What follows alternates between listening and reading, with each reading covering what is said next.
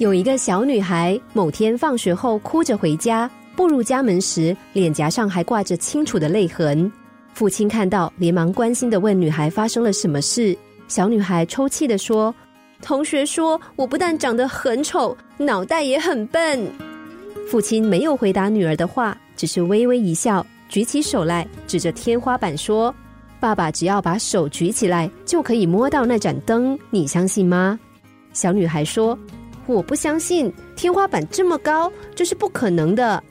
爸爸笑了，他说：“有时候人们会说一些话，但并不是每一句都是真的。你只要不相信就好了。”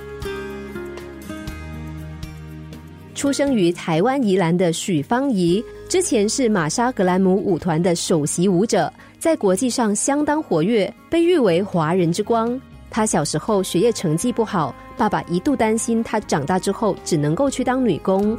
虽然喜欢跳舞，但他起初也不算太出色。高中报考舞蹈班的时候，芭蕾舞项目只拿到区区的三分。但是这样的他却决定以舞蹈为终生志向。他的家人听到他的决定非常反对，认为他将来注定要饿肚子。有一次许芳宜受访时谈到这段过去，他半开玩笑的说。还好，我当初没有相信爸妈的话。西方有一句谚语，虽然有点粗俗，却很适合做结论，那就是：无论你转身多少圈，你的屁股始终都在后面。这句话是说，不管我们怎么做，总是有人会认为这个不好，那个不对，批评会永远存在，不会消失。因此，听到批评，尤其是恶意的批评时，不必沮丧，不必烦恼，更不用浪费时间去说服每一个人，因为那是不可能的。这不是告诉我们要完全无视旁人的意见，刚愎自用，而是提醒我们，别人的意见可以虚心参考，却不能照单全收。站在人生的十字路口，除了自己，没有人可以替我们决定方向。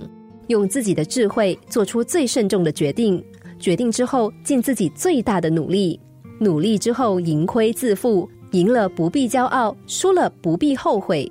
这才是真正为自己的人生负责。自己的人生该何去何从呢？慎重考虑，自己决定。无论成败，都不要遗憾。